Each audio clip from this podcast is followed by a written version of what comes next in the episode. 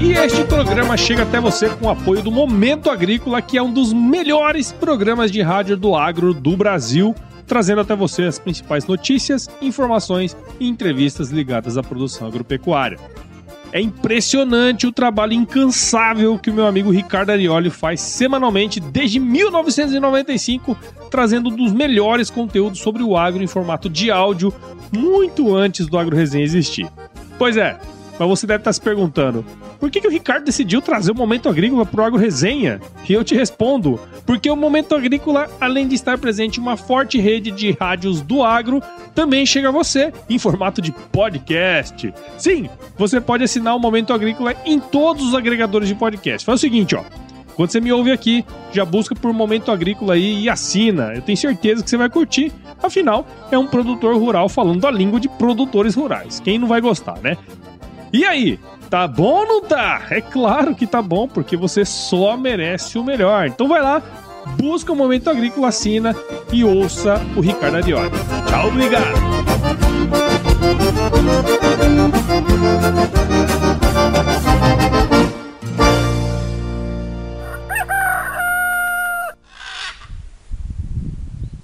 Ah, hoje plantar abacate é febre, sabe? Hoje é, eu tenho alguns amigos que, muitos amigos que produzem mudas né, de abacate e falta muda toda, toda hora tá faltando muda, porque é muita gente plantando, entendeu? É, é, e o abacate é a fruta da moda, né? É uma fruta que hoje é recomendada por muitos nutricionistas, por muitos médicos.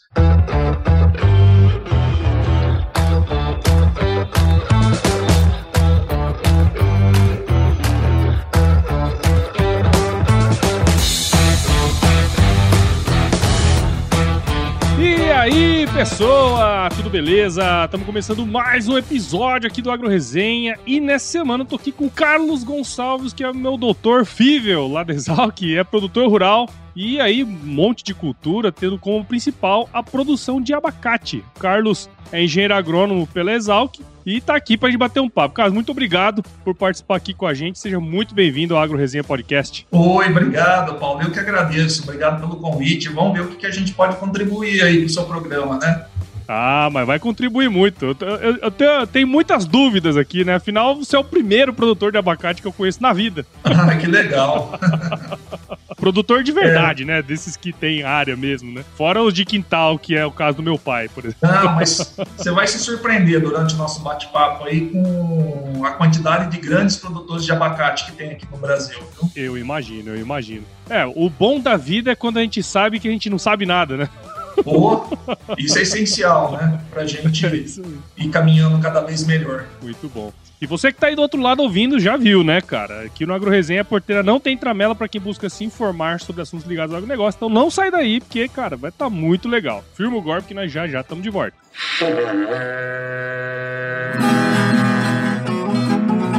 Bom, você já deve ter ouvido a máxima de que é o olho do dono que engorda o boi, certo? Isso é verdade até certo ponto, afinal, só olhar não adianta nada ser uma boa direção. Com base em valores como honestidade, qualidade, inovação nos produtos e excelência no atendimento, a Nutripura, que há quase 20 anos atua no segmento pecuário, te dá essa direção, oferecendo os melhores produtos e serviços aos pecuaristas, garantindo resultados positivos não só no campo, mas principalmente no bolso. E eu digo isso não é da boca para fora não, afinal eu trabalhei lá, cara. Eu vi com meus próprios olhos a competência técnica e o cuidado com o negócio do cliente. Saiba mais sobre a Nutripura em www.nutripura.com.br e fique ligado nos artigos que saem no blog Canivete, que na minha opinião é o melhor conteúdo sobre pecuária de corte que você vai encontrar na internet. Siga também a Nutripura nas redes sociais, é só chegar lá no Instagram, Facebook, Twitter e YouTube e fique atualizado sobre o que há de mais avançado na pecuária.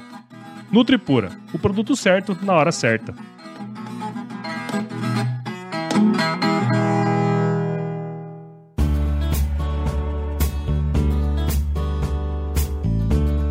Bom, tô aqui de volta com o Carlos e pra gente começar essa resenha aqui, doutor, conta um pouquinho da sua história aí pra gente. Eu sou filho de um engenheiro agrônomo formado pela Exalc também, na turma de 1965. Então, é, eu nasci em Campinas, meu pai trabalhava em Campinas, na CAT, né? em extensão rural e café. Depois ele foi cedido para o IBC.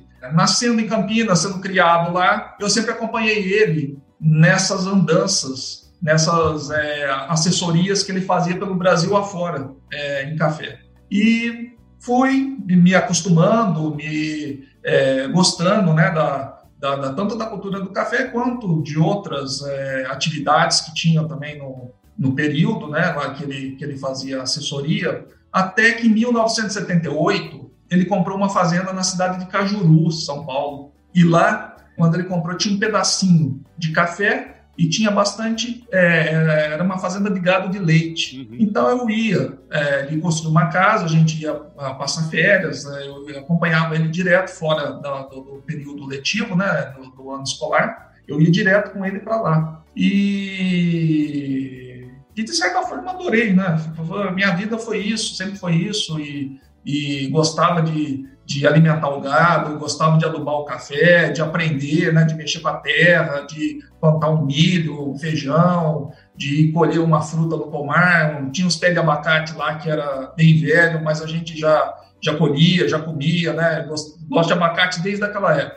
Então, assim, fui é, na verdade, eu cresci nesse meio, né? Eu cresci nesse meio aí de, de agricultura, agropecuária. E é interessante, porque assim, eu não venho de família, meu pai e minha mãe não são agricultores, né? Meu avô era pecuarista, e eu não tive esse contato direto. E, eu acho que é interessante esse processo, né? Porque você teve esse contato desde sempre. Afinal, seu pai é engenheiro agrônomo, né? E isso vai moldando um pouco a gente também desde pequeno, né, doutor? Sim. É, inclusive, a gente morava numa casa em Campinas, no Jardim Chapadão, e a minha mãe não contratava jardineiro. Eu que cuidava do jardim para ela, entendeu? Eu adorava, eu ia, né? ela escolhia as plantas, eu plantava, trocava as mudas, é, cortava grama, e isso fui pegando gosto, né? Uhum. Então a gente vai, na verdade, aprendendo, e na verdade, quando a gente vira agricultor, mesmo agrônomo, a gente tem que ser isso até o resto da vida, né? Porque a gente não aprende a fazer outra coisa, né? Então é, é muito difícil, né? Então a gente tem que uh, se acostumou a isso, vai nisso até o fim, né? A não ser aqueles que viram podcaster, né? Que não quer saber de nada.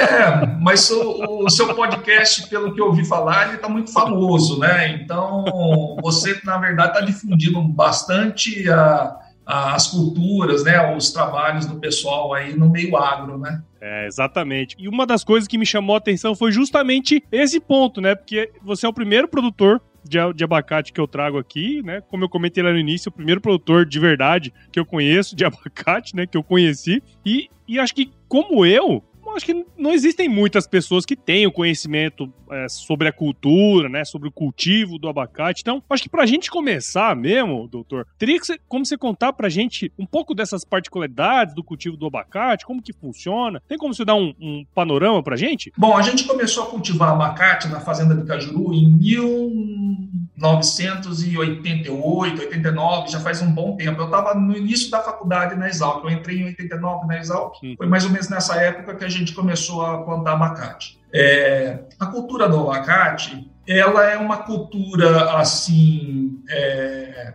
um produto perecível, né? Então que você tem que ter todo o cuidado de ter uma fruta bonita, uma fruta é, saudável, né? Uma fruta gostosa e que chegue no consumidor é, de certa forma é, sem avarias, né? sem, sem, sem maiores danos. Para você chegar nesse patamar, nesse, aí você tem que implantar um sistema profissional na, no, no plantio de abacate. Né? Então você tem, a gente começou na verdade a plantar abacate no meio do café, isso naquela época, né? Uhum. É, as plantas de abacate saíam muito bem no meio do café por, por conta do sombreamento, né? Do sombreamento que o café fazia no a, abacate. O abacate é uma planta sensível, principalmente no início da cultura, ao sol. Então, você tem que ter uma, um certo cuidado com o sol, o sol, escaldante, porque realmente você chega a perder muda se você plantar e, e ficar uma semana sem chuva e o sol escaldante e ele estiver sem proteção, é, a muda não estiver adaptada. Então, a cultura do abacate, é, ela tem uma série de vou tentar passar alguma coisa, mas se é que comer muita coisa, é uma, eu tenho uma série de melindres aí que tem que ser assim respeitado para que você consiga ter uma boa colheita. Primeiro, você ter uma boa cova, fazer uma boa cova com bastante matéria orgânica, com os adubos necessários, é, e isso tudo está curtido. Segundo é ter uma boa muda. Terceiro é ter uma boa orientação. Hoje tem alguns agrônomos especialistas em abacate no Brasil, por incrível que pareça, mas tem aí uma meia dúzia de bons agrônomos no Brasil que entendem de, da cultura e, e, podem orientar as pessoas assim de forma adequada. Legal. Porque você tem que saber a variedade que você planta. Hoje a gente colhe no Brasil abacate o ano inteirinho. É, então a gente tem é, abacate precoce que começa a produzir aí em janeiro que o florescimento é sempre mais ou menos em setembro. Então, em janeiro já está colhendo o abacate florescido em setembro. É, e aí vai, é, janeiro, fevereiro, março, tem as variedades tardias, né? Que são colhidas no final do ano. São colhidas em agosto, setembro, outubro, novembro. Essa de outubro e novembro, o abacate ficou no pé 14 meses, entendeu? Então, você tem que tratar ele durante os 14 meses. Você tem o risco durante os 14 meses, entendeu? No caso de vocês, acho que até você comentou comigo, né, antes. O, o, o, vocês plantam o abacate de ciclo tardio, né? Isso, a gente planta do ciclo tardio por conta da nossa condição climática aqui no sul de Minas e por conta da nossa lavoura, da nossa estrutura que a gente tem para café. Então, a gente tem aí uma, um, um, um grande plantio de café também a gente entra colhendo esse café a partir de junho, tenta acabar em agosto, e aí, final de agosto, setembro, a gente entra colhendo o abacate, vai até aí dezembro, começo de dezembro. Então... Legal. E tem uma questão, tem uma questão mercadológica aí também, né? Sim, é, na verdade, o abacate, ele, quando chega, vamos, na entre safra, vamos chamar entre safra de outubro a dezembro. É a entre safra do, do abacate, é quando tem pouco abacate no mercado. Então, você é, entrando nessa época, os preços são um pouco, um pouco mais atrativos, entendeu? Uhum. Só que é o seguinte, você tem um preço um pouco mais atrativo, só que você tem que segurar essa fruta no pé 14 meses, 15 meses. Uhum. Então você tem que tratar dela, você tem que ter a sorte de não ter um, uma ventania, de não ter uma chuva de pedra, de não ter geada, é, essas intempéries que podem interferir no, na sua colheita, entendeu? Legal, entendi. Mas também tem em áreas muito quentes o pessoal que planta a variedade precoce, tá? Que seria ela ela começaria a florescer lá em setembro, só que ela é, seria colhido em janeiro. Começo de janeiro, final de dezembro, começo de janeiro, o preço ainda é bom também. Uhum. Então, quer dizer, você faz um dinheiro razoável uma fruta que ficou quatro meses no pé, entendeu? Entendi. Então os tratos são menores também. Então tem assim, eh, tem muitos projetos que podem ser feitos com abacate, entendeu? Isso, por isso que é importante a, assim a assessoria, a orientação de uma pessoa que esteja familiarizada a fundo com a cultura. Claro, claro. É, e é interessante isso, né? Porque a gente acaba não tendo noção. Você falou uma coisa ali no início que eu estava aqui pensando, que é justamente esse ponto, né? O abacate, a grande parte do abacate, ele é comido, é, o abacate de mesa, né? Então, você não pode ter avaria, né? Primeiro porque a avaria vai diminuir o tempo de vida de, desse, desse abacate, e, e, segundo que as pessoas não querem um, um negócio avariado, né, cara? Então, é, é essa, esse desafio que vocês têm de colher abacate tardiamente é, é, é bastante desafiador, né? Sim, sim. É, e não só isso, é, é você tem, é, você acaba sendo responsável também, apesar de você vender o abacate na roça, né? A pessoa vai carregar lá na sua fazenda, você tem que uma certa responsabilidade até esse abacate chegar lá na, na no destino, né? Então a gente manda abacate para o Brasil inteiro tem uma variedade que vai muito para o nordeste e norte do país, entendeu? É uma casca mais rugosa, ele aguenta mais transporte, ele é bem mais, é, ele é bem mais rústico, né? Vamos dizer assim. É, o nome dessa variedade é margarida. Então, é, ele é tardio também. E nós temos uma outra variedade tardia, que é o Breda, que ela tem a casca lisa. É um abacate bem mais sensível, entendeu? É um abacate que amadurece mais rápido e ele vai muito para o sul do país, o pessoal do Rio Grande do Sul, Paraná, Santa Catarina, São Paulo, eles gostam muito desse abacate. Então, é, nessa produção tardia, aí você precisa saber para aonde está a sua fazenda, o seu, o seu ponto de produção, para você saber qual o mercado que você quer atingir, né? De repente, a exportação. Exportação, a gente tem que plantar o RAS, né? Que aqui no Brasil chama de avocado, aquele é. abacatinho pequeno. Hum. Ele é o principal é, abacate de exportação no mundo hoje, né? Então, é assim, é, é importante fazer o seu projeto. E aí você, dentro das suas condições, você está tentando produzir. Porque Uh, hoje plantar abacate é febre, sabe? Hoje é, eu tenho alguns amigos que, muitos amigos que produzem mudas, né, de abacate e falta muda toda toda hora tá faltando muda porque é muita gente plantando, entendeu? É, é, e o abacate é a fruta da moda, né? É uma fruta que hoje é recomendada por muitos nutricionistas, por muitos médicos. Ele tem ele tem feito assim, faz muito bem para a saúde. É uma é um abacate, é uma fruta que tem uma gordura excelente, excepcional, que abaixa o colesterol ruim, sobe o colesterol bom, não é rico em açúcares. Então, quer dizer, quem, é, tem, quem tem problema de glicemia pode comer que não tem problema nenhum, entendeu? Legal. É muito rico em fibras, então ele tem uma série de vantagens, né? Tem luteína, tem é, outras é, beta-cistoterol, então tem uma série de moléculas que ajudam muito na é, na, na, saúde da pessoa. Legal. E ajuda a emagrecer, inclusive, né, segundo os nutricionistas, porque ele dá saciedade também, entendeu? Você come abacate, você vai deixar de comer outros produtos. É, só que ele é calórico também, né? Porque a gordura ele tem a caloria dele. Uhum. É, é, uma fruta excepcional. Ô, Doc, é, emagrece, né? Manda uma caixa aqui para mim. Ah, eu, pois é, é, Na verdade, é casa de ferreiro, esqueto de pau, né? Eu tô precisando emagrecer também. Eu tô comendo abacate, tô comendo. tô, tô, tô temperando a minha, minha salada, fazendo meu bife tudo com azeite de abacate. Vamos ver, agora tem que. A pandemia deu uma bagunçada, né? É, a gente tem que agora tem que firmar. É isso aí.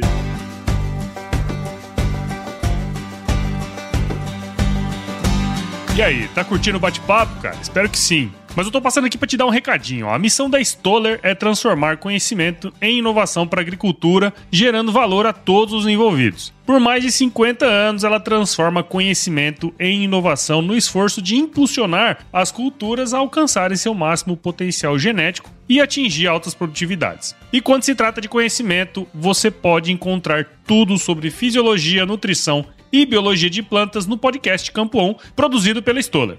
Lá, um time de especialistas aborda assuntos relacionados às principais culturas agrícolas e, como você já sabe, você pode escutar quando, onde e como quiser. Aprimore seu conhecimento no site da Stoller, o www.stoller.com.br. Lá você vai encontrar vários artigos técnicos e o link para assinar o podcast Campo On no Spotify. Lembre-se de seguir a Stoller no LinkedIn, Instagram, Facebook e YouTube. É só procurar por Stoller Brasil.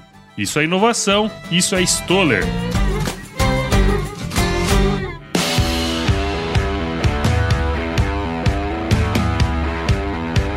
Eu tomei conhecimento do seu trabalho através de uma postagem que a Deal que fez, né? Pra quem não sabe, se você estiver escutando não sabe, a Deal que é a associação dos ex-alunos lá da Exalc, né? O governador, eu acho que de Minas foi aí na, na, visitar a instalação de vocês. Eu, eu vi aquilo e falei, cara, olha só que louco, né? A gente conversa com gente do Brasil inteiro, toda semana eu tô conversando com alguém e eu nunca tinha ouvido falar sobre azeite de abacate. Olha só a minha ignorância, né? E aí, é, é justamente nesse ponto que eu queria tocar. Vocês têm uma indústria de azeite de abacate abacate, né? Conta pra gente como que surgiu essa ideia de construir uma indústria, quer dizer, vocês, produtor, entrou no ramo industrial. Como que foi esse processo diante desse, desse contexto de vocês aí? Tá, Era o, foi o seguinte, a gente, é, a gente tem ainda uma boa parcela do que a gente produz de abacate, é, a gente perdia porque era abacate fora de padrão de consumo, um abacate que a gente trazia para casa, dava para instituições, entendeu? Mas que mesmo assim sobrava muito ainda. É, abacate bom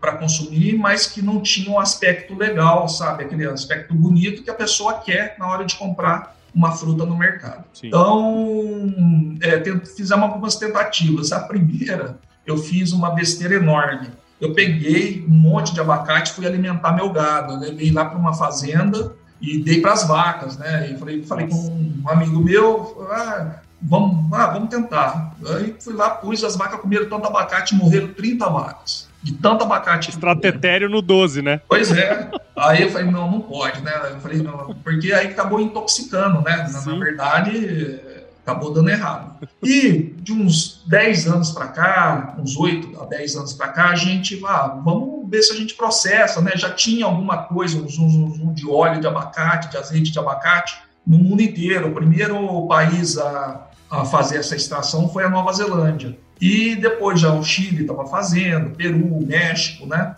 E a gente é, resolveu a querer é, ver se a gente aproveitava esse abacate, né? E aí começamos uma parceria com a Epamig, daqui de Minas Gerais. Eles estavam com uma fabriquinha pequena de azeite de oliva em Maria da Fé, onde tinha algumas, alguns olivais plantados. E a gente começou a fazer uma visita para eles, a trocar ideia, e eles toparam. A gente topou fazer uma parceria para iniciar esse empreendimento. E começamos a levar abacate para Maria da Fé e deu certo. Começamos a produzir. O primeiro azeite que a gente extraiu foi uns oito anos atrás, lá em Maria da Fé, o pessoal da Ipamig. E conseguimos um azeite muito bom, muito gostoso. É, fizemos essa extração e aí começamos a montar a nossa indústria aqui em São Sebastião do Paraíso, numa, numa fazenda bem pertinho aqui que a gente tem da rodoviária de Paraíso. Começamos a ter muitos acertos e desacertos, né? É, tivemos muitos erros e muitas é, é, muitos é, muito trabalho refeito e muita assessoria de muita gente competente, entendeu? Para a gente chegar onde a gente chegou, porque não tinha de quem copiar. Hum. Pessoal que tinha isso é, alguma informação sobre como extrair, não, não passava. A gente tinha, assim, um rumo, que a gente já sabia mais ou menos como era, mas não tinha certeza de como seria num, numa escala maior, né? Fizemos, então, começamos a construir um barracão, começamos a comprar maquinário, é, assessoria de um engenheiro é, químico de Ribeirão Preto, um é, mecânico aqui de, de Paraíso, e começamos a montar essa indústria, meio na raça mesmo. Uhum. Fizemos as primeiras extrações, tivemos que mudar maquinário, mudar alguma outra coisa, ou, é... bom, foi feito um, uma reengenharia na nossa indústria de, de extração de azeite. De lá para cá a gente evoluiu muito, os primeiros azeites que a gente é, conseguiu extrair amargava, a gente falava, mas que é o problema do azeite de abacate, entendeu? Ele amargava, e o que, que o pessoal faz hoje no Chile, no Peru, na, no México, o pessoal faz esse azeite e refina ele. O refinamento tira o amargor dele, mas é um produto refinado, entendeu? A gente partiu para tentar extrair de uma forma artesanal. E conseguimos. Conseguimos um produto bom que não precisa ser refinado, só que dá muito trabalho, dá muito trabalho porque você tem que ter, usar o abacate no ponto de maturação correto para você extrair ele e com temperatura ambiente de extração. E aí desenvolvemos um processo que a gente está até tentando patentear, é, de extração do azeite a frio desses frutos num, num ponto de maturação perfeito. Então conseguimos, o azeite está uma delícia, inclusive depois você me manda seu endereço que eu vou mandar para você provar aí. Já e... gostei, já valeu a pena. Pois é, não, se você está me entrevistando, você tem que pelo menos saber o produto que você está conversando, né? Legal. Vai ser um prazer, vai ser. Vou mandar aí para você. Aí, e depois você me fala se está tudo ok. E daí, a partir daí, da extração do azeite, como a indústria é uma indústria muito cara, ela, a manutenção dela é cara, tudo foi feito tudo em aço, aço inoxidável, entendeu? É, tudo, é, uma, a indústria ficou muito legal, entendeu? Ficou muito linda. Então a gente está fazendo alguns adendos, a gente está fazendo alguns outros produtos para a gente tentar é, pagar o custo dessa indústria. Então é, já está na bica de sair já o sabonete feito do azeite que não é, é não tem padrão para ir para cosmético, não tem padrão para ir para farmácia, não tem padrão para ir para garrafinha. Então a gente vai virar com ele para sabonete. E a gente está com uma linha de cosméticos completa também. Tem aí tem creme hidratante, tem shampoo, tem hidratante labial, tem uma série de coisas, entendeu? É, só que isso é terceirizado, esses, esses, produtos a gente não faz. O que a gente faz aqui é o azeite na garrafinha, a gente vende para a indústria e a gente vai fazer esse sabonete. A gente está também com uma planta já em fase de confecção para maionese maionese, maionese vegana com azeite de abacate. E o mais legal de todos, entendeu? Que daí foi o meu pai que está nesse projeto, foi ideia dele, e a gente está fazendo uma isca formicida com caroço de abacate, uma isca natural. E vai ser muito legal, vai estar tá dando um resultado muito bom. Que legal, cara. Olha só que, que, que loucura, né? Porque a gente não tem conhecimento do negócio e, e, e ver tudo isso, né? Todas essas possibilidades, eu acho muito genial isso, né, cara? Porque é, tá aí, tem, tem como fazer. E o legal é que vocês estão fazendo, né? Estamos tentando fazer, sabe? De vez em quando, é, os recursos que a gente vai angariando, a gente vai, vai revertendo para essa indústria, entendeu? A gente está, na verdade, é um sonho, meu pai tem esse sonho, ele tá com, vai fazer 81, a gente quer deixar um legado aí para a criançada aí da família, para eles aprenderem a trabalhar, para eles aprenderem a... A gente não sabe, né? O mundo hoje está muito, assim, está muito complexo, né? A gente não sabe o emprego de amanhã, né? Como é que vai ser e tal, e a gente está gerando emprego para o pessoal, para essa indústria, distribuindo riqueza. Então, a gente está, na verdade, a nossa intenção é encaminhar isso daí para a próxima geração da família. Legal, cara. E, e, tem que ser, né? A gente. Acho que eu, eu, quero conversar um pouquinho sobre essa questão também da família, é, de vocês, né? Porque pô, seu pai começou todo esse projeto. Mas antes, eu queria. É, porque assim, eu, eu tava é, a hora que a gente tava combinando antes, né, de, de gravar, eu falei, cara, olha só que interessante, você é engenheiro agrônomo, trabalha com produção agrícola, né? Fora isso, tem outras atividades que a gente nem vai tocar muito aqui, mas você tem, além do, do, do abacate, tem pecuária de corte, tem café, soja e milho, que você disse que também tá plantando um pouco, eucalipto, enfim, tem, tem uma série de coisas aí. Só que, a hora que a gente olha os últimos anos, a última década, assim, um olhar mais abrangente, a gente percebe que o agro cresceu notavelmente, né? O agro no Brasil teve esse crescimento. Só que a hora que a gente olha para a indústria, parece que não teve esse mesmo desenvolvimento tão grande como o agro, né? Você hoje atua em ambos os setores. Você trabalha uh, na agropecuária mesmo, na produção lá, e também atua no ramo industrial, né? Agroindustrial. Vendo a sua, a, a, sua experiência como empreendedor nesses dois ramos, é, como, como que você vê isso? O que, que, que, tem de diferença? É, por que, que a, a gente sempre escuta falar que, pô, tem que industrializar para desenvolver o país, mas é, parece que é tão difícil, cara. Conta pra gente um pouquinho desse negócio. O ramo agropecuário, eu acho. Eu, eu fui formado para isso, nós somos agricultores, assim, meu avô era agricultor, eu sou agricultor, meu pai é agricultor, então a gente está acostumado, né? Então a gente, na verdade, é mais fácil para a gente do que o ramo industrial. Então, isso não há dúvidas nisso. O que eu vejo, o ramo da agricultura é um pouco menos regulamentado, entendeu? Você tem, uh, você consegue trabalhar com, com mais liberdade, você consegue produzir tudo isso dentro de todas as normas de sanitárias, normas de, trabalhistas, entendeu? Tudo seguindo todas as regras. O ramo industrial é um ramo, parece que é muito, tem muitas normas, muito regulamentado, muito difícil. A burocracia é uma coisa, vale mais a burocracia do que, na verdade, o, o que realmente é, é intencionado, entendeu? É, não, então quer dizer, vale mais as palavras que estão ali na, naquele, naquele, naquela cartilha do que o que a gente poderia fazer. Então, quer dizer, eu acho que é, assim, é muito normatizado o ramo industrial, é por isso que muita gente no Brasil não, é, não entra, eu acho que nessa, nessa área. A gente tem apanhado muito, apanhamos demais e no, no fato de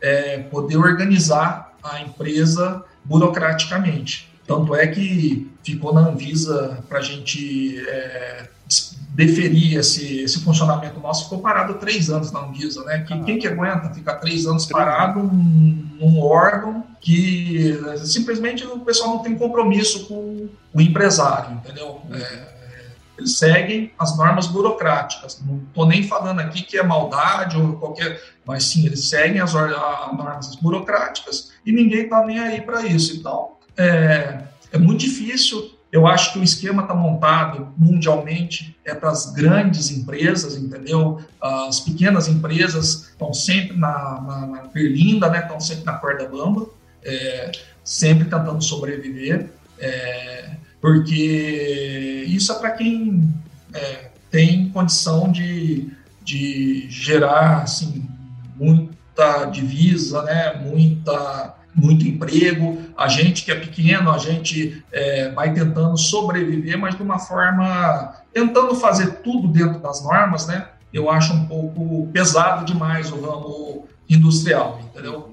Para mim, isso é uma visão minha, entendeu? É... Não, e faz muito sentido, você sabe, é, Doc, assim, ó, teve um, no, passado não muito distante, eu, eu tava começando a mexer e trabalhar um pouco, fazer cerveja em casa, aquelas coisas bem artesanais, assim, que eu imagino que seja uh, um pouco desse caminho, né? E tinha um estudo nos Estados Unidos muito interessante que as empresas, as, as micro cervejarias, quando você juntava todas elas, elas da, geravam mais emprego do que as grandes cervejarias, sabe? Por quê? Ah, no, negócio mais artesanal, você precisa de mais gente, você precisa de mais braço, né? E, e parece que, no, não sei se é só no Brasil, tá? Esse é um desconhecimento meu, mas em todos os países, de uma regra geral, assim, mas especialmente no Brasil, não se apoia muito a, a micro, a pequena indústria, né? Justamente porque parece que não vai gerar tanto emprego. Só que quando que você pega no maciço, teoricamente tende a gerar mais emprego se for fácil para o empreendedor. Agora, quem que tem um investimento para deixar parado três anos, né, cara? Ninguém, né, cara? E a indústria ainda não, como eu te falei, como ela é muito cara a manutenção dela,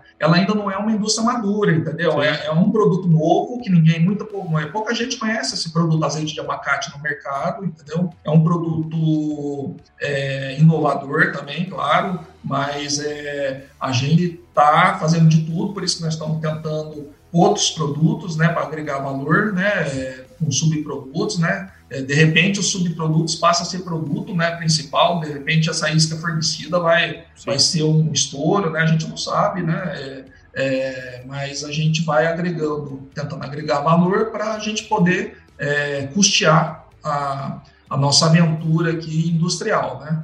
Agora, aqui o Brasil, burocraticamente falando, é é um Deus nos, nos acuda, né? Sim, é não quero desanimar ninguém, não, gente. Eu acho que a saída para o Brasil e para o agro é industrialização. Ah, café, vamos vender café industrializado lá para o exterior. Claro, é, esse é o caminho. A cápsula lá do, da, da Nestlé, quanto que custa, né? Você faz essas contas aí, você fica até meio bobeado, né? Porque é, o café sai nosso aqui, é industrializado na Suíça e volta aqui para a gente, para ser vendido por um lucro aí de 3 mil por cento a mais. Algumas vezes a mais, né? É, é isso aí. Mas olha só, né, cara, você traz um insight muito legal, né? Porque assim, no fim, no fim das contas, vocês são os baita dos empreendedores, né? Porque empreendedor que é assim, toma risco, fica procurando alternativas, né, para viabilizar cada vez mais o negócio. E um ponto interessante, que acho que até eu comentei ali atrás que eu queria falar um pouco mais, é essa história da empresa ter iniciado com o seu pai, né? Que é engenheiro agrônomo pela Exalc também e tudo mais. É claro que vocês ainda têm muito que fazer pelo que você comentou, né? Tem muita coisa que vocês estão buscando, que vocês estão pesquisando, que estão testando. Mas um ponto que chama a atenção sempre quando eu converso com empreendedores rurais, especialmente, é esse lance do negócio ir passando do pai para o filho, né? E você já trabalha com seu pai já há algum tempo. É, como, como que tem sido todo esse processo sucessório, né? Quais dicas, recomendações que você poder deixar para quem está passando por isso, quem vai passar no futuro? Quer dizer, vocês estão cada vez é, mais inovando dentro dos processos de vocês. Só que tem essa questão da raiz familiar aí que eu acho super interessante, que eu acho que é, na minha visão, algo muito comum entre os agricultores, né, os produtores rurais. Tem como você deixar aí algumas alguma a chave do sucesso aí para nós? a chave do sucesso é difícil, né? Mas vamos lá, vamos, vou dar minha opinião também. Tô aqui para tentar ajudar, né? É o seguinte, meu pai, eu fui e voltei umas três vezes, entendeu? Desde que eu saí da, da Exalc com meu pai. Essa última vez que eu vim, vim para trabalhar com ele já vai, vai fazer uns 20 anos já que eu estou aqui. Veja bem, não é fácil para uma pessoa que saiu do zero, igual ele, construiu a vida, né, é, de forma muito árdua, né, trabalhando demais, né, e, e cheio uma vida, uma vida com muita renúncia, né? Porque poderia ter pego o dinheiro e feito outras coisas, né? Não ter pensado na, na família, não ter pensado e, e, ele teve, né? Ele teve essa grandiosidade, né? De começar. Quando eu comecei a trabalhar aqui com ele, ele tinha 60 e poucos anos, né? Nessa última vez tinha 65, 63 anos. É, ou seja, estava no auge né, da, da carreira, né, no auge da, produ da produção de um ser, né, de uma pessoa que está dentro da sua carreira. Eu comecei, eram algumas fazendas, e eu come, eram acho que quatro, três, quatro, três fazendas nessa época, é, 20 anos atrás, eu comecei com uma fazenda. Ele me deu a mais problemática delas, lá de São Tomás. Eu falei, não, beleza, vamos encarar, né? Desafio. Né? Vamos ver o que, que, esse cara, ah, vamos ver que, que esse cara é, vai fazer. Já que é mais problemática, né? Eu, pelo menos assim, pior que tá, não vai ficar, né? Eu não posso, se for isso, eu tenho que sair, né? Aí fui, encarei, é, arrumei a fazenda, ela passou a ser uma fazenda muito produtiva, é, é, só que é uma fazenda em que a gente tem um problema cultural de pessoas muito grande, entendeu? É uma região é, em que a gente tem dificuldade em, em arrumar gente qualificada para morar ali. O pessoal não gosta ali da região, entendeu? Então aí você, mas conseguimos, conseguimos, estamos indo teve, teve progressos, depois teve regresso, teve progresso de novo, e a gente vai é, no fim vai dando, vai dando certo. É, aqui na nossa empresa, na verdade, o, hoje quem trabalha aqui, além do meu pai e eu, tem um irmão meu também que veio trabalhar faz uns dois, três anos, ele está aqui com a gente, está na área comercial, é, vai muito bem também, entendeu? Ele tinha um negócio dele em Campinas, é, com a pandemia aí um pouco antes já foi a Panical, né? E ele é, veio para agregar e ele está indo bem. É, é muito bom você poder saber que você está trabalhando na área técnica, né, na área produtiva, e que saber na área comercial você tem uma retaguarda muito boa, né? Então, é, isso te dá um, um colchão, né, para você é, amortecer. Então, outro, outra que está trabalhando com a gente já faz três anos é a minha esposa, a Júnia, ela está com a gente também, está é, tá na área de cosméticos, entendeu? Nessa área de administrativa da, da, da, da, indústria, então tem ajudado bastante também, sabe? É, hoje a, a, nossa vida é 24 horas por dia junto, né? Aí eu vou para a fazenda, não quero voltar mais, porque para dar, dar uma descansada, para né? dar, dar uma saudade, né? É, porque a gente trabalha, inclusive, a nossa sala lá na empresa é uma mesa de frente para o outro, entendeu? Então, aí, mas teve bom demais, sabe? Ela agregou muito valor para a indústria também, para para os cosméticos, essa linha de cosméticos que a gente tem hoje, que está fazendo sucesso, tudo, tudo é, foi fruto do trabalho dela, entendeu? Que desenvolveu, que a gente foi desenvolvendo forma, desenvolvendo produto, desenvolvendo embalagens, desenvolvendo um, um modelo de, de, comercialização, de loja. E aí eu tô com minha, minha filha mais velha, tá, passou esse ano em administração, ela vai começar as aulas, né, em está um pouco atrasada, ela passou na Federal de Uberlândia, então ela tá, é, deve começar acho que em setembro só, até lá ela está fazendo cursinho de novo, que ela quer tentar GV de novo. Falei, então vai, né? A gente, como pai, a gente vai, na verdade, orientando, né? E, e dando a retaguarda, né? É Tenho sobrinhos, né? Que é, tem dois americanos. É, minha, minha irmã mais velha mora nos Estados Unidos, é casada com um americano e os dois americanos estão lá também, um, um casal, né? É, e tenho dois do meu irmão, que são dois meninos que é, moram em Campinas. Então, também, é, família, assim, tá indo bem, tá indo Legal. bem, o, é, o, meu pai vai bem, é, sabe, tá, é muito bom, assim, a, você tem aquele conselho de uma pessoa que já passou por muita coisa, que tá ali para te passar alguma sabedoria, né? Então, isso acaba que facilita muito também, né? Assim, facilita pelo menos a parte emocional nossa muito boa, entendeu? Claro. Uma, uma coisa assim que você falando, né? Acabo pensando bastante aqui. É, mesmo dentro da família, a gente consegue é, trazer habilidades complementares, né? E eu acho que esse é o grande lance, é você saber como usar cada um em cada área, né? E até para o negócio poder rodar, girar e dar certo tudo mais, né? Isso é uma coisa bem, bem interessante e que muitas vezes a gente tem a nossa ideia e quer colocar a todo custo e, e às vezes não é assim, né? Tem várias opiniões diferentes. Acho que é um, é um processo bem legal aí. Acho que dá para perceber que vocês fazem isso muito, muito bem, assim. É, a gente tenta, entendeu? Não que a gente não tenha divergências, é igual claro. você falou, tem hora que um pensa de um jeito, o outro pensa do outro, entendeu? Mas a gente conversando, a gente tem conseguido é, chegar num termo comum, entendeu? E aí entra a importância das mulheres, entendeu? Na, na, na, na empresa, porque as mulheres têm muito mais tato, entendeu? Tem muito mais habilidade é, social do que os homens, entendeu? Então, aí entra, uh, entra a matriarca, né, minha mãe, aí numa reunião lá de família que a gente faz de, de empresa, junta meu pai, minha mãe, eu, a Júnia, minha esposa, o Guilherme, a gente senta, conversa, começa a ficar uma conversa um pouco mais tensa, aí as mulheres já já têm toda a função delas, entendeu? De, de, de apaziguamento, as coisas não são muito fáceis também, porque tudo você tem que abrir mão, você tem que ceder, você tem que é, mas acaba que é, tendo um resultado muito satisfatório, igual você falou, entendeu? E, é, é legal, sim, muito bom. Legal, cara.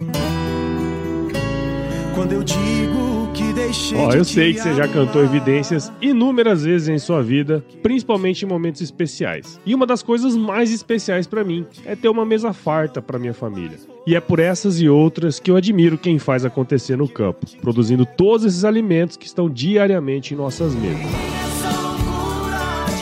As evidências comprovam: se você faz três refeições ao dia, agradeça ao homem do campo. E a Chevrolet S10, que entende perfeitamente a importância do produtor rural, tem tudo o que ele precisa para colher mais e enfrentar os desafios do campo. Siga o perfil da Chevrolet no Instagram, basta buscar por ChevroletBR e acesse o site www.chevrolet.com.br para conhecer os detalhes da picape que está há mais de 25 anos ajudando o produtor rural. Eu sei que te amo.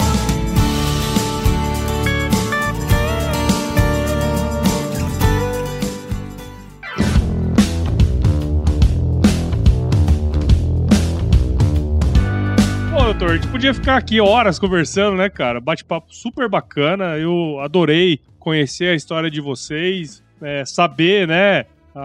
Porque muito mais do que os agricultores que vocês são, né? É, eu, eu quis puxar muito para esse lado empreendedor, sabe? Porque a gente tem, eu acredito, e aí eu vou externalizar aqui para você que o agricultor, ele. É, hoje a gente tem muito essa onda do empreendedorismo e tudo mais, né? Mas o agricultor tem esse, esse empreendedorismo nato nele, né? Que muitas vezes, gente, em geral, não se dá muito essa importância. E a história de vocês é muito legal nesse sentido, né? Essa construção que vocês estão fazendo já algumas décadas, né, cara? E eu queria muito agradecer o, o, a sua participação aqui. Eu sei que é corrido pra caramba, né? A gente tem muita coisa para fazer, mas eu tenho certeza que quem ouviu aqui, tá do outro lado, acompanha, a gente está acompanhando eles na viagem agora, estão fazendo outras coisas, mas estão escutando a gente aqui. Eu tenho certeza que muita gente aprendeu muito com, com o que você falou aqui pra gente. Muito obrigado e parabéns aí pelo trabalho de vocês. Viu? Ô, Paulo, obrigado a você. Agradeço aí a oportunidade, né? Você ter aberto aí pra gente o espaço e estou à disposição de todo mundo aqui, de quem está ouvindo.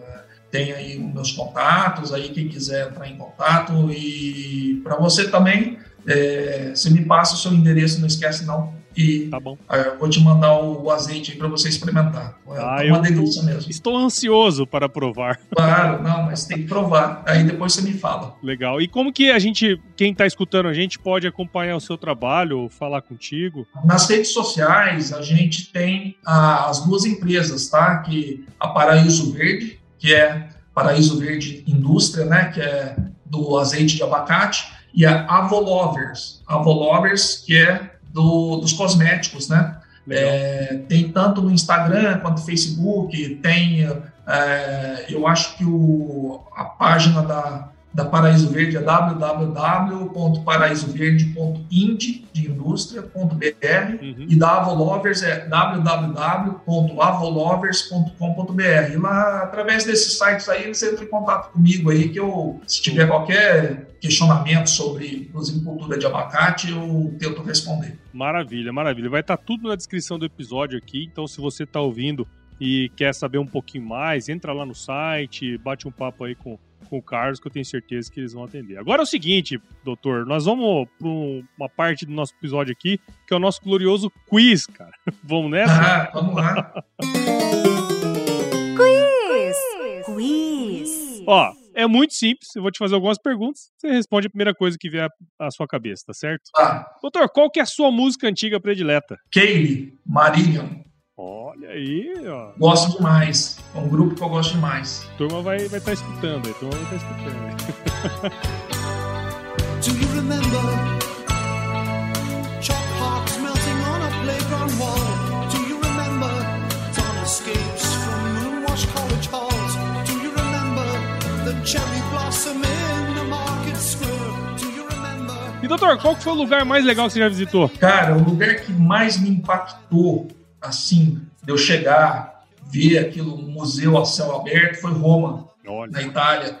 Já voltei algumas vezes para lá. Você vê o Coliseu, você vê coisas da época de Cristo, né? Então É. você fala, não é possível, né? É uma história a céu aberto, né? É isso aí. Que legal, legal. Tenho o sonho de conhecê-la também, deve ser muito legal. Sim. E Carlos Gonçalves, qual que é a sua especialidade na cozinha? Tem que puxar uma sardinha, hein? Cara, eu sou. Se o pessoal depender de mim para comer bem, o pessoal tá ferrado. Eu, eu não sei fazer muita coisa, não, mas vou. Eu faço para minha filha mais nova, Ah, geralmente de domingo à noite, eu faço um macarrão com azeite de abacate, do jeito que ela gosta. Ela gosta de um macarrãozinho branco, tal, temperado, ponho tempero, o, o chimichurri. Ah. é, e aí a gente, um pouquinho de alho e fica, é, fica gostoso. já tá bom, fez um merchan que era preciso, né? É isso aí, eu vou, vou- eu vou fazer e vou postar e vou te mandar. Ah, legal. Vamos sim. Vou fazer pra minha filha aqui também, pros meus filhos. Indica um livro, então, pra gente agora aí, doutor. Um livro que, de alguma maneira, impactou sua vida, uma coisa que, que você leu aí e pode compartilhar com a gente. Bom, tantos livros, né? Eu acho que eu vou indicar um que eu tô lendo, que eu tô Legal. gostando demais, que é o Iludidos pelo Acaso, que é do Nicolas Taleb. Legal. É um livro bem legal. E se você se encontrasse com o seu eu de 17 anos hoje, qual seria o melhor conselho que você se daria? Don't worry, be happy.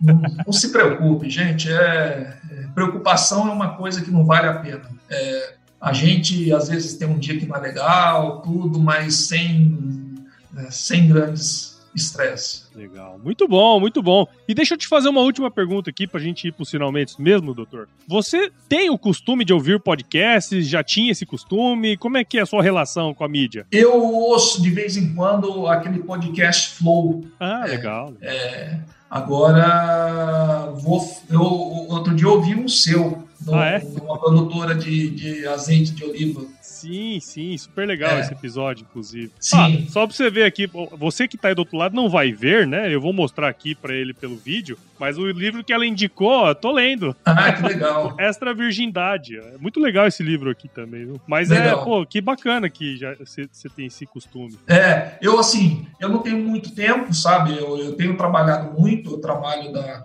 Eu saio de casa às seis e meia da manhã, volto geralmente 8 horas da noite, sabe? Hum. É, mas é, finais de semanas eu tento dar uma desacelerada. E aí é quando sobra um tempinho, aí é Netflix, podcast, um jogo de futebol, né? É, eu sempre falo pra turma, né? Você que ouviu o episódio até agora aqui, que eu conversei com o Carlos, né? Com certeza você aprendeu muita coisa. Uma das maneiras que a gente tem de crescer o podcast é quando você que tá aí do outro lado compartilha, né? Participa junto com a gente, compartilhando. Então, se você que tá aí curtiu esse bate-papo que a gente teve até aqui agora, considere compartilhar, porque assim a gente vai crescer e o Agro Resenha está disponível em todos os agregadores de podcast, o Apple, Google, Spotify, qualquer um desses. Siga a gente também nas redes sociais, no Instagram, Facebook, LinkedIn, Twitter. Todos os, os episódios, tudo que a gente publica, a gente sai, coloca nas redes sociais também. Tem o nosso canal do, do Telegram, nosso grupo do WhatsApp, o link está lá no nosso site, o agroresenha.com.br. Participe com a gente também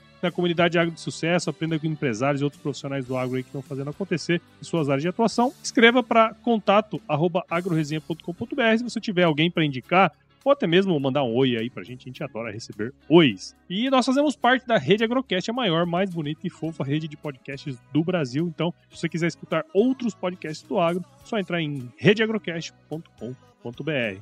Doutor Carlos, muito obrigado, cara. Eu adorei esse bate-papo, aprendi demais aí com a história de vocês, viu? Muito, muito interessante tudo que vocês têm feito e tudo que vocês vão fazer ainda. Então, parabéns de novo aí, viu? Ô, Paulo, eu que agradeço aí você ter aberto esse espaço aí. A gente bate um papo legal mesmo, foi, foi, foi muito bacana.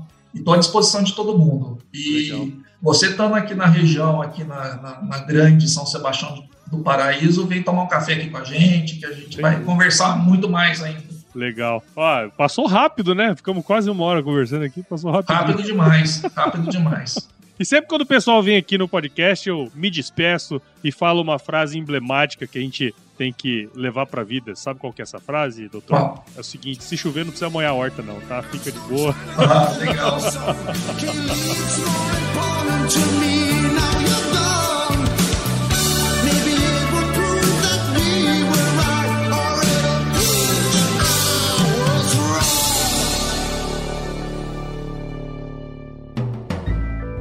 mais um produto com a edição Senhor A.